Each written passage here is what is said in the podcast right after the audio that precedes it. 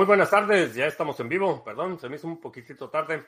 Ya estamos listos para iniciar nuestra transmisión el día de hoy. Si es la primera vez que nos visitas, eh, en este canal hablamos de Bitcoin, criptomonedas, activos digitales y algunos temas de política económica y geopolítica que afectan tu vida y tu patrimonio. Estamos transmitiendo vía Facebook, Twitch, Twitter, Odyssey y en exclusiva para nuestros amigos de la banda Satochera. Eh, transmitimos en YouTube, donde puedes ver en la zona de miembros la transmisión completa, puedes participar y también puedes ver las grabaciones. vamos a ver, ya estamos. Sí, ya estamos en Odyssey. Ya estamos. Sí, ya estamos transmitiendo.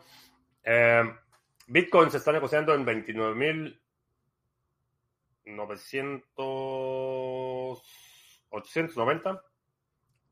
29.890. Ah, trata de aferrarse de llegar a los 30.000, pero no llega. Eh, pero se ha mantenido muy bien a este nivel. Vamos a ver qué nos depara el fin de semana. Eh, estamos ya a... Hoy es viernes. Llegamos al viernes. Eh, Astrea, buenas tardes. Mm, y llegamos al viernes. Ah, quiero hacer una rectificación ayer que estábamos hablando del tema de la soberanía, dije erróneamente que las Malvinas nunca había sido territorio argentino. Eh, la razón por lo que dije esto es que tenía, eh, según recordaba, eh, España había abandonado el territorio en 1806 antes de la independencia argentina y después Inglaterra en 1831 o 32 o algo así había hecho el reclamo. Ya me corrigieron es incorrecto. Efectivamente, las Malvinas eran territorio argentino al momento de la independencia, aunque eh, España había retirado el, bueno, se había retirado, no renunció a la posesión, por lo tanto, cuando Argentina se independiza de España, las Malvinas forman parte del territorio argentino y después lo invade Inglaterra en 1830. Según yo, España había abandonado ese reclamo, pero no es correcto. Entonces, gracias a eh, Iván que me corrigió, me mandó ahí un mensaje. Edgar, desde un, pequeño mar del norte, hay varios mares del, norte. Ah, Sandro en San Ramón, California. Saludos. 200 eh, suscriptores argentinos menos en Criptomonedas TV. Bueno, pues digo, si, si se ofenden porque cometí un error histórico, pues a lo mejor si, si ofendí su susceptibilidad por una impresión histórica, honestamente no sé si eso le llamaría una pérdida. ¿Alguna novedad en NIM? Es, bueno, la novedad que yo tengo es que vamos a platicar con Goods eh, el, embajador para la comunidad de habla hispana. Vamos a platicar con él. Estamos tratando de coordinarlo para la próxima semana, para que nos visiten el canal y podamos platicar con él de qué es lo que está pasando. Eh, Pedro Gómez en Sevilla, ¿qué tal? Uh, Pedroski, de nuevo aquí, a ver si aprendo algo. Pues yo puedo compartir muchas cosas, pero no, aprendas, pues eso depende principalmente de ti. Pepón Hill en lo más verdes, tarde pero sin fiat. ¿Qué tal? Buenas, buenas tardes. Una noción si el e-commerce es buen negocio. El e-commerce es únicamente el mecanismo de intercambio. Hay proyectos en e-commerce que son muy exitosos y hay proyectos que son desastrosos. Eh, la ventaja que tienes es que como no tienes infraestructura física, bueno, puede ser ventaja y desventaja, eh, puedes operar más tiempo o mantener una operación por mucho más tiempo en e-commerce eh, que un comercio tradicional, donde necesitas poner infraestructura. El costo de operación es mucho menor. A lo mejor tienes que pagar el hosting y tienes que pagar algún servicio este, de suscripción o cosas así, pero digamos con 100 dólares al mes puedes mantener una, un, una tienda abierta y tu costo de operación es bastante reducido, eh, pero depende de qué es lo que vendas. Hay, hay, gente que, inclusive en la misma categoría, hay gente que es muy exitosa vendiendo, este, por ejemplo, mercaderías este, coleccionables o playeras de su canal y hay gente que, pues no, plano no. Entonces, definitivamente creo que es una, hay enormes oportunidades en e-commerce, eso sí, sí te lo puedo decir, pero depende mucho del, del sector en el que estás y de tu habilidad. Uh, Itziar, buenas tardes. Un hombre libre cualquiera. ah, ya viene la, la, leña al fuego. Dice Bitcoin AM que es discutible. En ese momento el territorio no eran las provincias unidas del Río de la Plata, o sea, no era Argentina. Es hilar fino, pero no está cerrado. Bueno, es que sí, definitivamente eh, tan, tan es este no está claro el asunto que hasta el día de hoy hay una disputa territorial. O sea, es algo que no se ha resuelto. Pero eh, me parece razonable la postura de Argentina de que si todo esto era la colonia española, Argentina se independiza, se vuelve el, el, el territorio argentino. Es una postura razonable, pero bueno. las posturas razonables no dictan la política exterior. Leonel, que está en Edimburgo y que ya superó los 100 suscriptores, que vamos por los 200, excelente, felicidades. ¿Algún sitio recomendado para hacer compras de BTC y mandarlo al Trezor? Eh, te recomendaría que buscaras opciones peer-to-peer. Está Hodl Hodl, está BISC, está el OTC Trading Desk de Sarga, hay varias opciones para que lo compres directamente una persona y no se lo compres una empresa. Eh, y cuando digo una empresa, un exchange, eh, Coinbase, si lo compras en Coinbase, se lo estás comprando una empresa y esa empresa está sujeta a una serie de requerimientos, de verificaciones y de auditorías que eh, comprometen tu privacidad. Entonces, sugiero que busques alternativas en las que se lo compres directamente a otra persona y no, no expongas tu privacidad. Manuel, saludos. Bajé LibreOffice y parece que no me va a servir porque necesito que tenga editor de ecuaciones. Ahí sí necesitas investigar. Nunca he editado ecuaciones, pero debe tener porque LibreOffice tiene desarrollo debe haber algún plugin o algo para editar ecuaciones, entonces échale una buscada. El mar, el mar del norte está subdividido. ah, ok. Vi algo de un seminario de Ordinals. Eh, sí, es de Ordinals.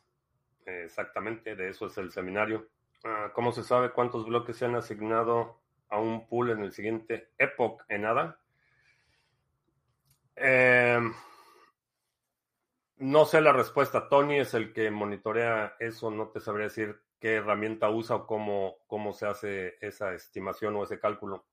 Sé que hay una forma de hacerlo y, Tony sabe cómo hacerlo, pero yo no, eh, no estoy involucrado a ese nivel granular en la operación del pool. Un nombre libre cualquiera que enviaste un mensaje. Ok, lo voy a checar. El seminario. Estoy, estoy barajando varias ideas para el seminario en Querétaro. Una de ellas, que el que han pedido con más recientemente, es el de eh, DeFi en Cardano. Esa sería una alternativa. La otra, estoy platicando con la gente de Hive y con la gente de NIM, con Gustavo. A ver si podemos hacer ahí un evento pequeño, este, que venga alguien de Hive y alguien de, eh, de NIM y lo hacemos así como mini, mini, mini, mini algo. Este, Estoy pensando, eh, si tienen alguna sugerencia, bienvenida. Mi primo Juan pidió préstamos a los bancos en Venezuela la vieja, compró BTC, los transfirió a su wallet y se hundió en la lancha donde iba su wallet. Una triste historia. Eh, sí, tiene derecho a declararse en bancarrota, sí. Sí, ahí la única, el único detalle es que espero que el accidente marítimo haya sido ampliamente documentado, que haya amplia evidencia del accidente y se ha sido ampliamente documentado, sí. Que pudiera proporcionar el dato y así los delegantes saber cuál es la estimación de bloques que se nos asignan para firmar.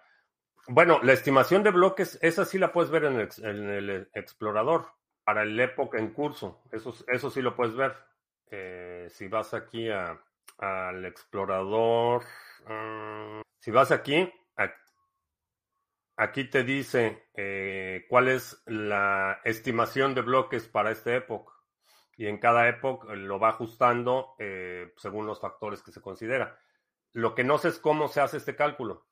No sé cómo se calcula. Hay una herramienta que te permite calcular esto. No sé cómo, qué parámetros considera, pero en cualquier explorador de Cardano, ahí puedes ver para este, este pool en particular cuántos bloques están estimados para eh, minar en este época en curso. Ahora, no siempre se minan todos y a veces se minan más porque hay otros factores que están involucrados. Puede haber, eh, puede haber delays, puede haber, puede pasar algo que impide que ese bloque se firme. Eh, eso sucede, que no se propaga lo suficientemente rápido, por ejemplo.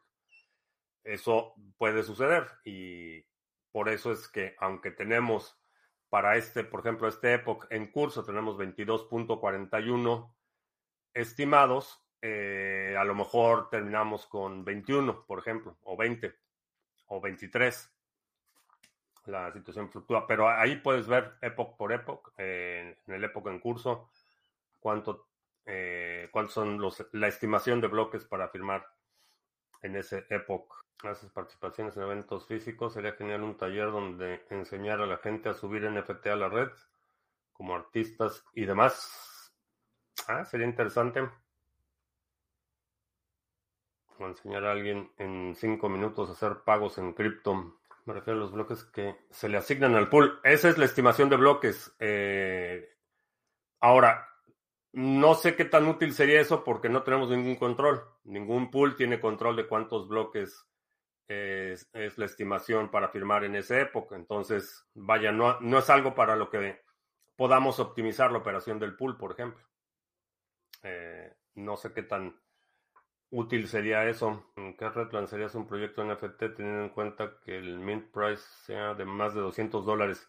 Eh, a reser bueno, suponiendo que es un NFT normalito, que no tiene ninguna funcionalidad más allá de la emisión del certificado digital de propiedad, yo optaría por Cardano.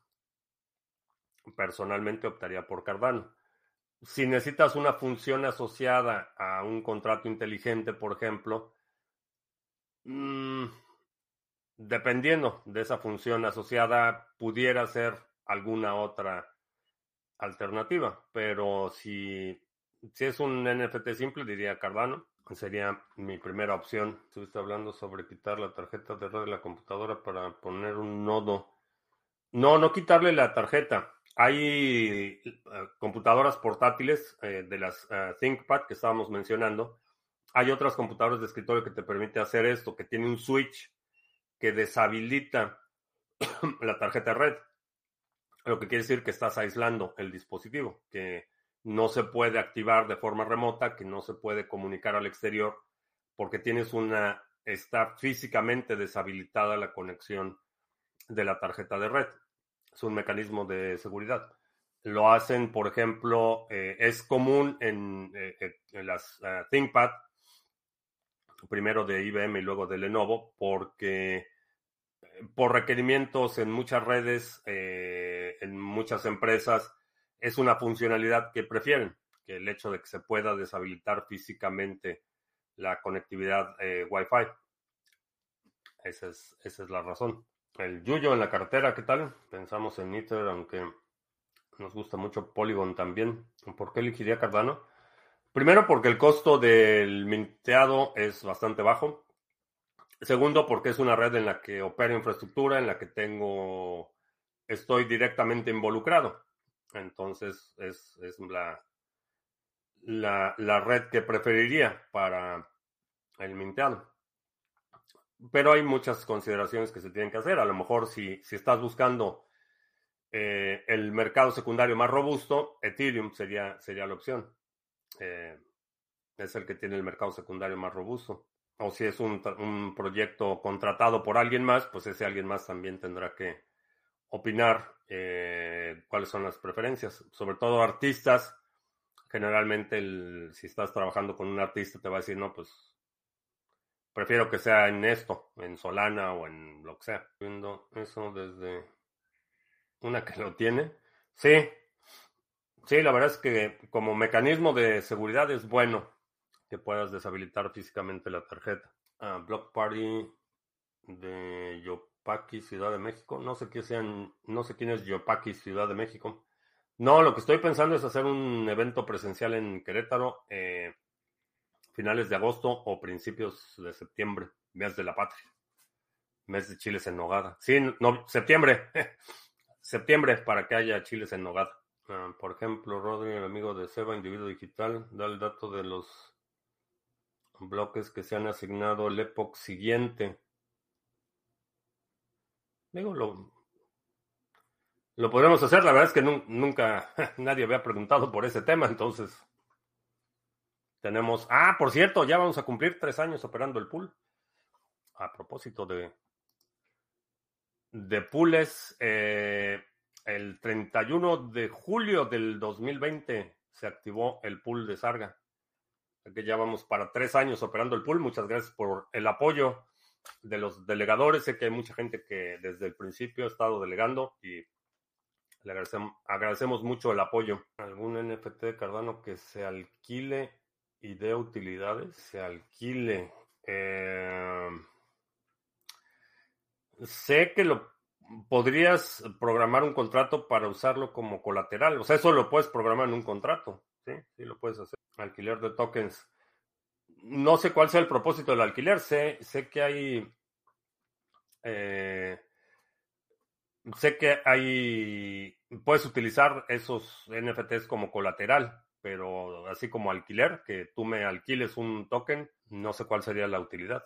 Patrocinaremos NFT Show México en noviembre en Monterrey. Ah, estaría bueno en Monterrey. No me queda tan lejos Monterrey. Ah, perdón, voy a. Tengo que refrescar la pantalla en Odyssey porque pues luego no veo los mensajes. Ah, nuestro NFT sería el pase de acceso a nuestros clubs canábicos. Tú como holder podrías alquilarlo por 20 días a turistas. Ah, ok. Puede ser una aplicación interesante. Es un win-win. El turista accede a coste económico y el holder saca utilidades. 20 euros por día. No sabía que costaba entrar o que tenía que ser eso en club. Aquí funciona muy distinto el tema. Pero si ya hicieron su market fit, adelante, suerte con su proyecto. Lo máximo que podría cruzar el charco sería la última semana de septiembre. Ya irás concretándolo para mirarlo bien, pero si cruzo el charco estaría bien ir a pegar unos tiritos. Bueno, no sé, no, no voy a pegar tiros en México. Este, el evento sería, este, sería en Querétaro. Ese es el plan. Eh, y sería la primera semana de septiembre. Lo de Monterrey no sé, este, apenas me están diciendo del evento. no sé. No sé lo de Monterrey. Y en Monterrey sé que hay un campo de tiro y tengo conocidos ahí. tendría que ir, yo, por lo menos yo tendría que ir así al evento y de regreso. Uh, Star 9 de computación soberana, un servidor personal en cada hogar. Me parece razonable, eh, me parece un, un buen plan. Eh, hay eh, eh, la infraestructura actual ha derivado en algunas barreras, particularmente el punto del correo electrónico eh, puede ser un poco más complicado porque se ha concentrado mucho el tema de la verificación de reputación de servidores. Entonces, cuando operas tu propia infraestructura, a veces el, la entrega de correo electrónico a proveedores comerciales es problemática. Fuera de eso, Eh, sí, definitivamente soy proponente de la soberanía y eso implica también la infraestructura. Entonces, sí, sí, correr tu propio nodo, por ejemplo, verificar tus propias transacciones, sí. Y para otros usos, eh, creo que sí es una buena idea tener tu, tu propia infraestructura. No necesariamente tiene que ser algo como Star9, puedes utilizar software eh, open source de cualquier naturaleza, pero sí controlar tu infraestructura en la medida de lo posible y en la medida de lo que sea práctico y, viable. Pero sí, aprendo más aquí que de mis amigos. Pues necesitas mejores amigos. Un upgrade a tu círculo de amigos. Desarrollo MeshNets para esquivar las ISP. Sería el final boss. Sí, la verdad es que tengo mucho tiempo interesado en el tema de las redes mesh. Desafortunadamente, el proyecto de Locha, de la red mesh, nunca, nunca despegó. Este, sigo sin saber por qué, con todo y que les, les pasamos ahí una buena cantidad de dinero en donativos. Nunca supe por qué ya no despegó el proyecto de Locha, pero lo de las redes mesh definitivamente van a dar una capa de, de resistencia a tu, a tu tribu, a tu banda, a tu clica, que sí, creo que las redes mesh es muy, un tema muy importante. Uh, Star9 es un nodo muy sencillo de instalar. Sí, alguna billetera que se pueda hacer submarine swaps de Bitcoin. Eh, creo que Sparrow. Me parece que Sparrow te permite hacerlo. No estoy muy seguro, honestamente. Me han estado llegando correos para pasar por paquetes por FedEx, los borré y los bloqueé. Es evidentemente una estafa, no he pedido cosas por paquetería. ¿En qué hay que fijarse para no caer? Bueno, lo primero es si no has pedido nada, pues evidentemente es una estafa. Pero verifica quién lo envía, verifica los headers del correo. Eh, generalmente en, todos los clientes de correo, si pones el mouse sin hacer clic, si pones el mouse sobre el link o la foto que tiene el link, te aparece el URL al que va. Y generalmente esos URLs son el indicador de que, de que es una estafa. Va a tener o, servidores con nombres muy raros o cosas así. En general, eh, si tienes duda de que algo es legítimo o no, busca el número eh, del proveedor o de la empresa y contáctalos directamente por teléfono o por correo y exponles el caso. Ahora, no utilices Google para buscar esos números. Ve directamente al sitio oficial del proveedor, porque eh, en las últimas dos semanas ha habido muchos reportes de que por alguna razón los números listados en Google Maps de aerolíneas resulta que no son. Entonces están estafando a la gente que busca en, Google Maps el número de la aerolínea, marca ese número que resulta que es un número falso. Este, les dan ahí que sí, te voy a cambiar tu vuelo, nada más vamos a verificar tu tarjeta de crédito y gol. Entonces, y esos números están listados en, Google Maps y son de varias aerolíneas importantes, no son. Entonces, la estafa es bastante grande. Entonces, el sitio original, el sitio directo del proveedor en cuestión, eh, ahí busca el número de servicio a clientes. Si tienes duda de que es una, un correo legítimo, esa es la mejor forma de hacerlo. En general, ignora todo. Esa es una buena política. Asume que todo es una estafa. Moon Wallet es de las mejores hot wallets. No sé, Moon Wallet empezó muy bien, pero todo el tema de Lightning Network empezó a ser bastante turbio y no la, no la recomendaría, honestamente. Eh, la, la, forma en la que han tratado todo el tema de Lightning Network y que decían una cosa y no era, eh, la forma en la que estaban propagando las transacciones, ah, no, no te la recomendaría Sparrow, creo que, o Samurai, son mejores opciones. Como siempre puede cambiar. Si estás viendo este video en el año del señor Satoshi de 2035, pues a lo mejor ya no es Sparrow, pero es otra cosa. Pero hoy, julio del año del señor Satoshi en 2023, Sparrow o Samurai son buenas opciones. Yo uso Electrum para BTC, es como para es como para idiotas. Sí, este Electrum también es buena buena opción. Eh, también Electrum y Sparrow te permite hacer esquemas multifirmas, que eso es importante para Bitcoin. Creo que a estas alturas ya es el requerimiento mínimo. Si tienes cualquier eh, parte de tu patrimonio que no quieres perder, una multifirmas es así como que lo mínimo. ¿Cómo es que los exchanges identifican que los fondos vienen de CoinJoin? Porque hay una heurística que utilizan, eh, utilizan servicios que hacen ciertas, operan bajo ciertas premisas. Eh, los patrones de las rondas de CoinJoin, particularmente en Wasabi, son identificables.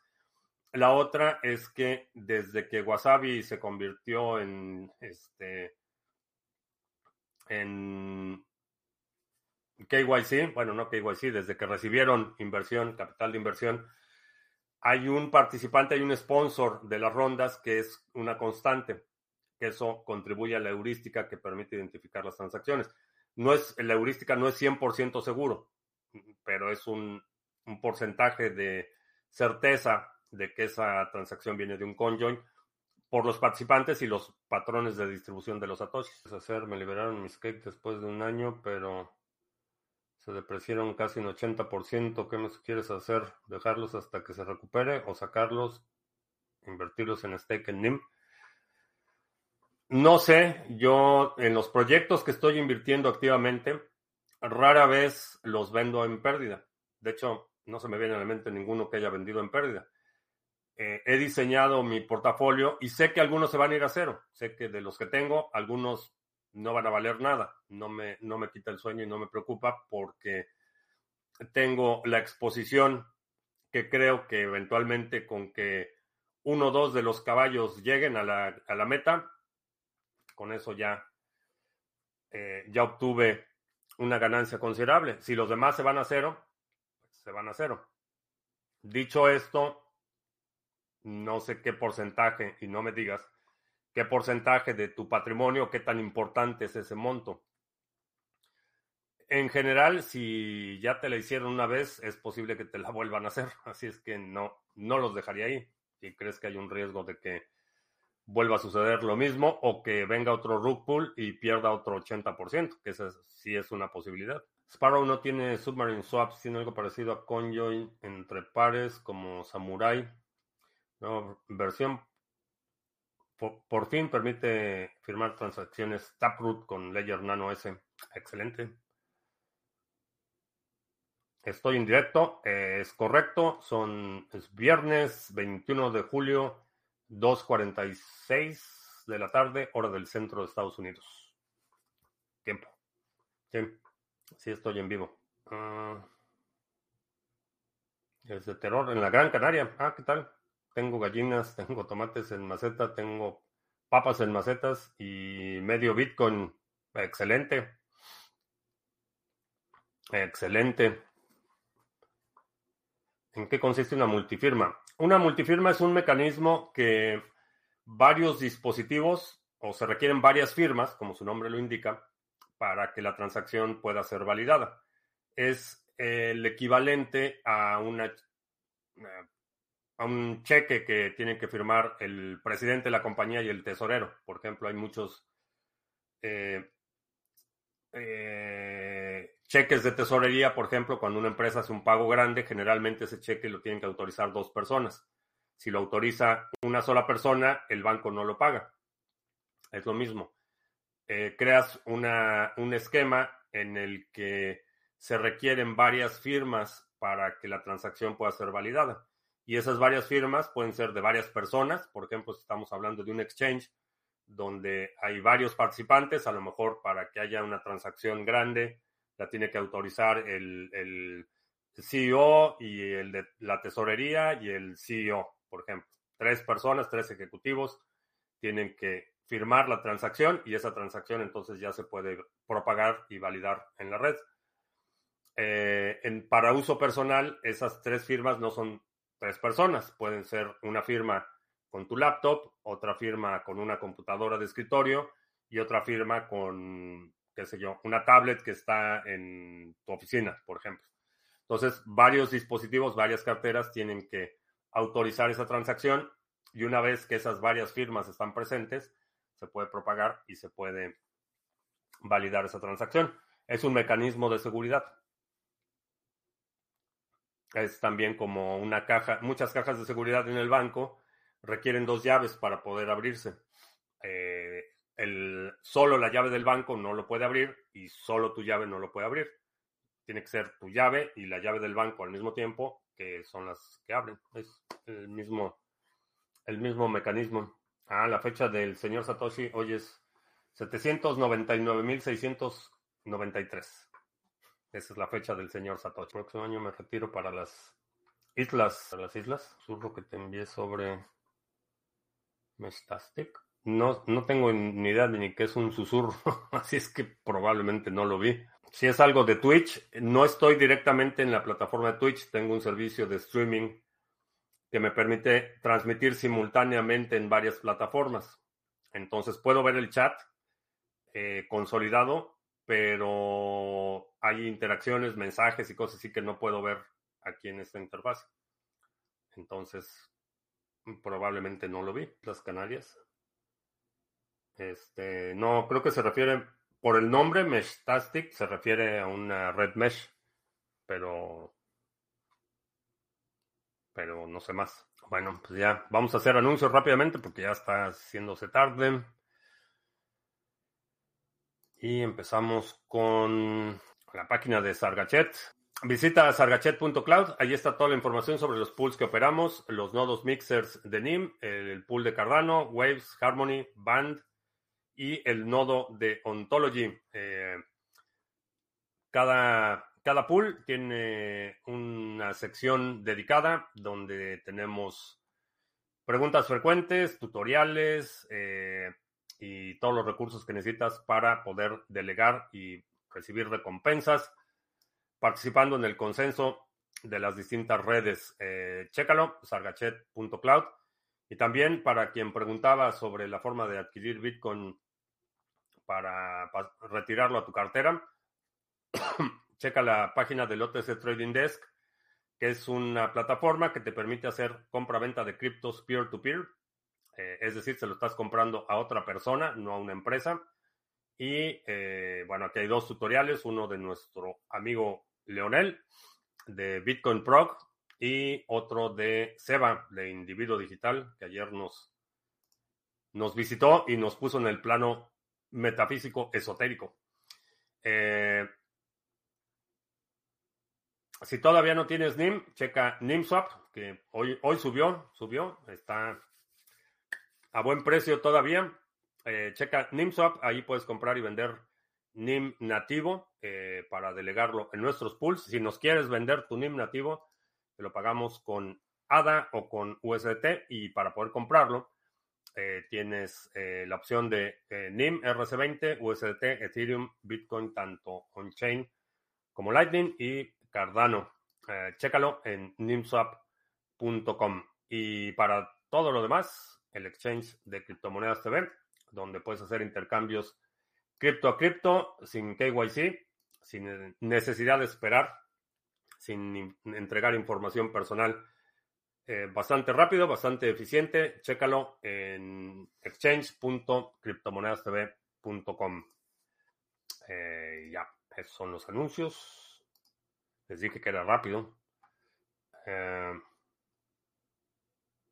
es una malla de comunicación por radiofrecuencia. Sí, eso es una red mesh, pero no sé si Mestastic es un protocolo o es un software o en cuanto a lo que has explicado de la multifirma, se requiere la firma de varios dispositivos. Se trata de la misma wallet en distintos dispositivos. No, eh, cada, cada wallet va a tener su propia firma criptográfica. Lo que hace es que tienes una una cartera que origina la transacción y después envía esa transacción a la segunda cartera y esa la firma y la tercera la firma. ¿Cómo funciona? Checa en el canal de Bitcoin Pro que acabo de mencionar.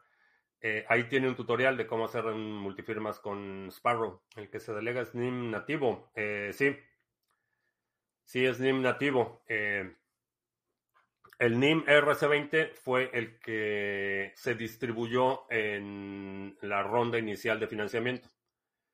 los inversionistas iniciales recibieron el token RC20 antes de que se lanzara ya la red, que eso fue una práctica, o digamos, es una práctica común, que en la, en la etapa de financiamiento se emite un token eh, en Ethereum, por ejemplo, eh, se recibe el financiamiento necesario, se hace el deployment de la red nativa y una vez que haces el deployment de la red nativa, haces el cambio de tokens. La cuestión es que la mayoría de los exchanges todavía tienen mucho eh, NIM eh, RC20 circulando. Eh, son dos realmente los exchanges que tienen eh, NIM nativo. por eso, por eso NIMSwap. Meshtastic es open source. Pero para software y hardware o cómo funciona el componente del hardware con Meshtastic. Porque para hacer el relay necesitas dispositivos que se conecten con otros dispositivos. Si no, no puedes hacer relay. Bueno, vamos a echarle un vistazo. Déjame ponerlo aquí. Abrir, un, abrir una pestaña en mi navegador para que no se me olvide. Esto va a ser unas enchiladas suizas que me encontré en YouTube. Muy bueno. Muy buenas las enchiladas suizas. Recuerdo aquellos tiempos de las enchiladas suizas de Sanborns. Eran muy buenas. No sé. Tienen años y años que no voy a un Sanborns, pero eran buenas. Enchiladas buenas, Pepón. Te voy a dar la receta. Me bueno, no la receta, pero la descripción, porque ahora que estuve allí en La Paz, buenísimas enchiladas, salsa de chipotle eh, y las enchiladas de arrachera. ¿Qué navegador es mejor para seguridad? Mm, el navegador es solo uno de los componentes del esquema de seguridad. En, en este momento te diría preferiría Brave si quieres un mayor grado de, privacidad que te expone menos. El hecho de que menos de tu información esté circulando eh, te protege un poco más. En términos de seguridad, la realidad es que no hay, no hay mucha diferencia. Eh, Brave utiliza también el engine de eh, Chromium prácticamente todos los navegadores comparten ese engine y en términos de seguridad, pues, no demasiado. Eh, las dependencias hacen que todos sean más o menos igual. La ventaja que tiene Brave es que no recopila tanta información, no permite que los sitios que visitas recopilen tanta información de tu sesión. Entonces, combinado Brave con una VPN, creo que es un, un buen principio. sí, también el caldo tlalpeño era bueno en Sanborns. ¿Qué opinión tengo de LibreWolf? Eh, no sé qué es LibreWolf, así es que mi opinión es que si es libre, me llama la atención, me interesa, pero no sé qué sea LibreWolf. Todo lo que tenga que ver con la, la soberanía, eh, la privacidad, la autodeterminación, me interesa. Bueno, pues ya se me acabó el café. Pues a ver, vamos a ver si nos da tiempo para dos preguntas más. LibreWolf es un navegador web gratuito de código abierto. Una bifurcación de Firefox. Ah, sí, puede ser buen, buen inicio. Porque la fundación Firefox ya. Bueno, Mozilla. La fundación Mozilla ya. Corrupta hasta la barbilla. Imagínate un dispositivo mestástico con un Raspberry Pi para hacer una criptomoneda casi tangible. Había un proyecto, no me acuerdo ahorita cómo se llama, que era una, se supone que era una red mesh incentivada. Eh, y que el dispositivo, que por supuesto ellos te lo vendían, no podía ser tu propio dispositivo, este, te servía para minar este token, eh, que era básicamente una red mesh. Ah, esos esquemas no me, no me convencen demasiado. Este, pero no sé en qué va la, el proyecto, porque el, eh, el dispositivo que te estaban vendiendo, que asumo que era una Raspberry Pi con una carcasa este, bonita. Yo uso Mozilla Thunderbird desde hace años y la verdad es que no va mal. No, la fundación, la fundación Mozilla fue la que este, se subió al carro de eh, la sustentabilidad. Sus prioridades se distorsionaron. En lugar de producir este código, eh, en lugar de producir eh, aplicaciones que la gente quiere utilizar, se enfocaron en apoyar iniciativas para que los desarrolladores utilizaran lenguaje políticamente correcto y que ya eso de eh, en infraestructura evitar el uso de los términos esclavo y máster y que los discos ahora van a ser no me acuerdo qué, vacilada este, proponían y que también cambiar el término de blacklist por en fin a, ese carro se subió la Fundación Mozilla y eso sin entrar a los ataques que hizo en contra de Bitcoin. Pero nada más, pues no, ya cayeron de mi gracia. Y bueno, pues con eso terminamos. Te recuerdo que estamos en vivo lunes, miércoles y viernes, 2 de la tarde, martes, jueves, 7 de la noche. Si no te has suscrito al canal, suscríbete, dale like, share, todo eso. Eh, feliz fin de semana. Eh, vamos a vernos el próximo lunes a la misma hora, 2 de la tarde, hora del centro. Y vamos a ver cómo termina Bitcoin. Bueno, no la semana, mi semana.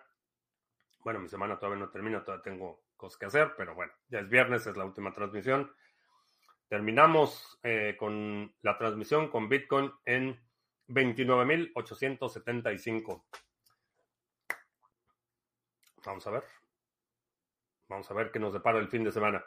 Por mi parte es todo. Gracias y hasta la próxima.